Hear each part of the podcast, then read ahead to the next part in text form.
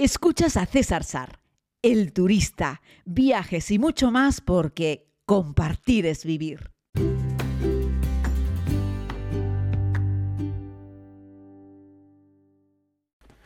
Saludos querida comunidad, bienvenidos a este tiempo de podcast. Les hablo recién llegado a Karatu, después de haber realizado un precioso safari por el Serengeti y por el cráter del Gorongoro.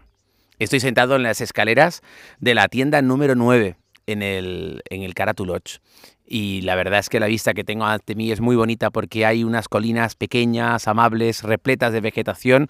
Buena parte de ellas son cultivos, fundamentalmente maíz. Estamos en una zona muy rica porque tiene agua y porque por lo tanto se pueden cultivar sus campos. Las gentes alrededor pues pertenecen a pequeñas aldeas, algunos pueblos un poco más grandes y se dedican evidentemente a la agricultura como actividad fundamental. Estamos en un lugar confortable, como les digo, acabamos de llegar hace escasamente unos momentos y sobre todo no he tenido mucho tiempo y tampoco mucha cobertura para poder entregarles estos podcasts, pero aún así me he comprometido a hacerlo de manera diaria y creo que lo estoy cumpliendo.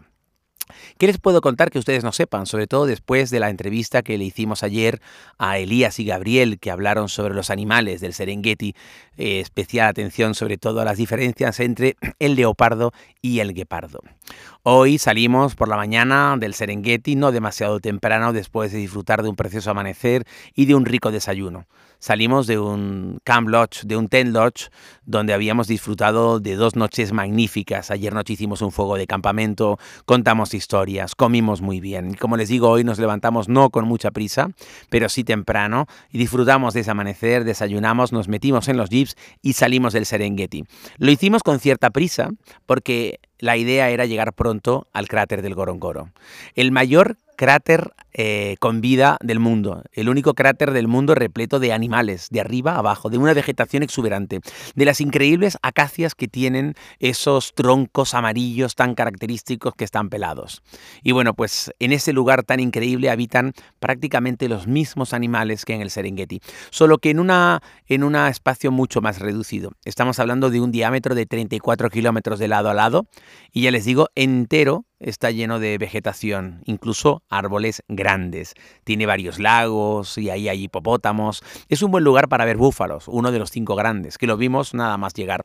Un animal importante, con un porte, wow, que tú dices, qué cornamenta, ¿no? Qué increíble animal, ¿no? Habíamos visto muchos news, algún búfalo de lejos, pero hoy es cuando hemos podido ver un búfalo de cerca.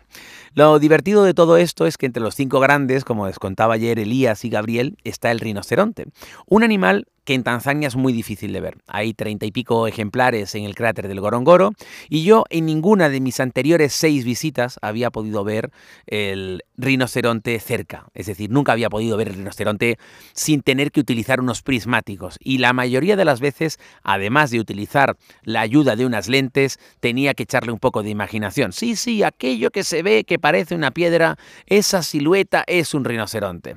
Y bueno, ¿Qué quieren que les diga? No llegué al cráter del Gorongoro con muchas esperanzas de ver rinocerontes, no como si los había visto en Kenia, que hasta me pude hacer una foto con ellos. Así es que bueno, pues la familia, todo el mundo ilusionado con la posibilidad de ver rinocerontes, y al entrar encontraron un rinoceronte, pero de nuevo era un rinoceronte piedra, como yo digo, es decir, hacía falta un telescopio, por lo menos, para verlo, y bueno, se veía con unos prismáticos, pero se veía. Pero ¿cuál fue la sorpresa? Cuando unos kilómetros más adelante encontramos otro rinoceronte, y este sí, se podía ver perfectamente sin la ayuda de ningún prismático. Es decir, con tus propios ojos veías al animal y decías, eso, eso que está ahí, es un rinoceronte.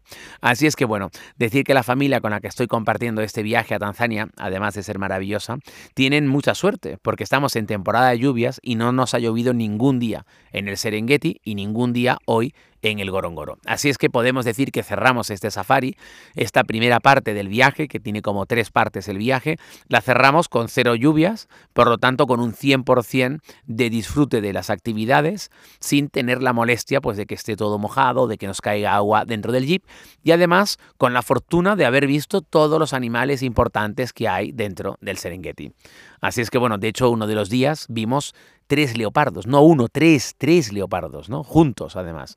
Así es que, bueno, hemos visto también, perdón, tres guepardos, guepardos. Y también, como les contaba, vimos un leopardo ahí, a tres metros, descansando en una rama, un leopardo adulto, eh, una hembra preciosa con un pelaje increíble como les he narrado. ¿no? Así es que nada, estamos todos súper contentos, un poco cansados, todo hay que decirlo. Este es un viaje que requiere que le pongas ganas.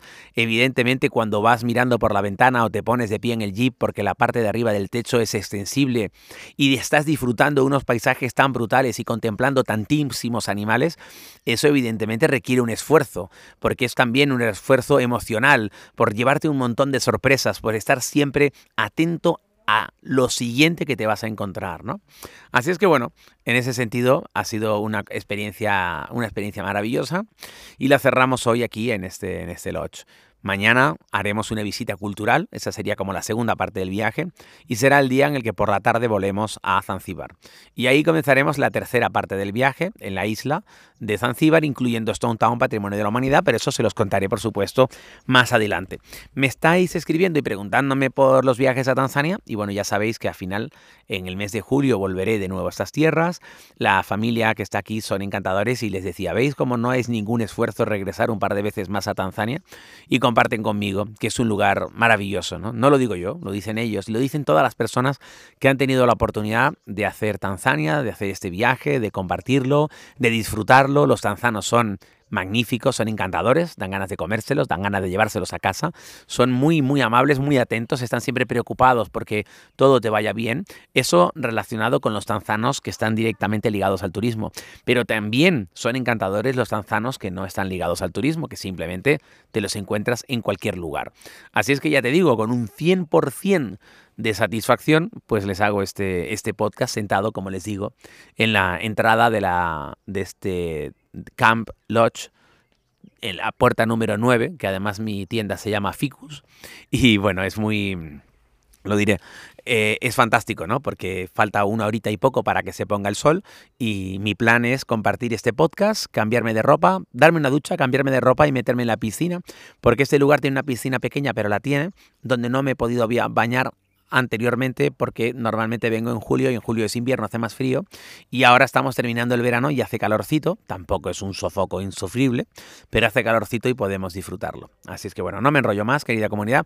Este era simplemente un podcast para decirle que está todo muy bien, que estamos muy contentos, que estamos disfrutando como niños y que hemos por fin visto un rinoceronte a simple vista. En ninguno de mis anteriores seis viajes había podido ver en Tanzania un rinoceronte así, directamente, sin la ayuda de unos prismáticos. Así es que ya ven. Le he dicho a la familia que compren lotería, porque yo creo que si compran lotería en Tanzania les va a tocar, porque venir en época de lluvias y que no te llueva, y venir y encontrarte en el Gorongoro dos rinocerontes y uno de ellos poder verlos directamente, pues ya me dirán ustedes, ¿no? Un abrazo muy grande, querida comunidad. Cuídense mucho. Mañana será otro día. Mañana será miércoles, también en Tanzania. ¡Viva la vida!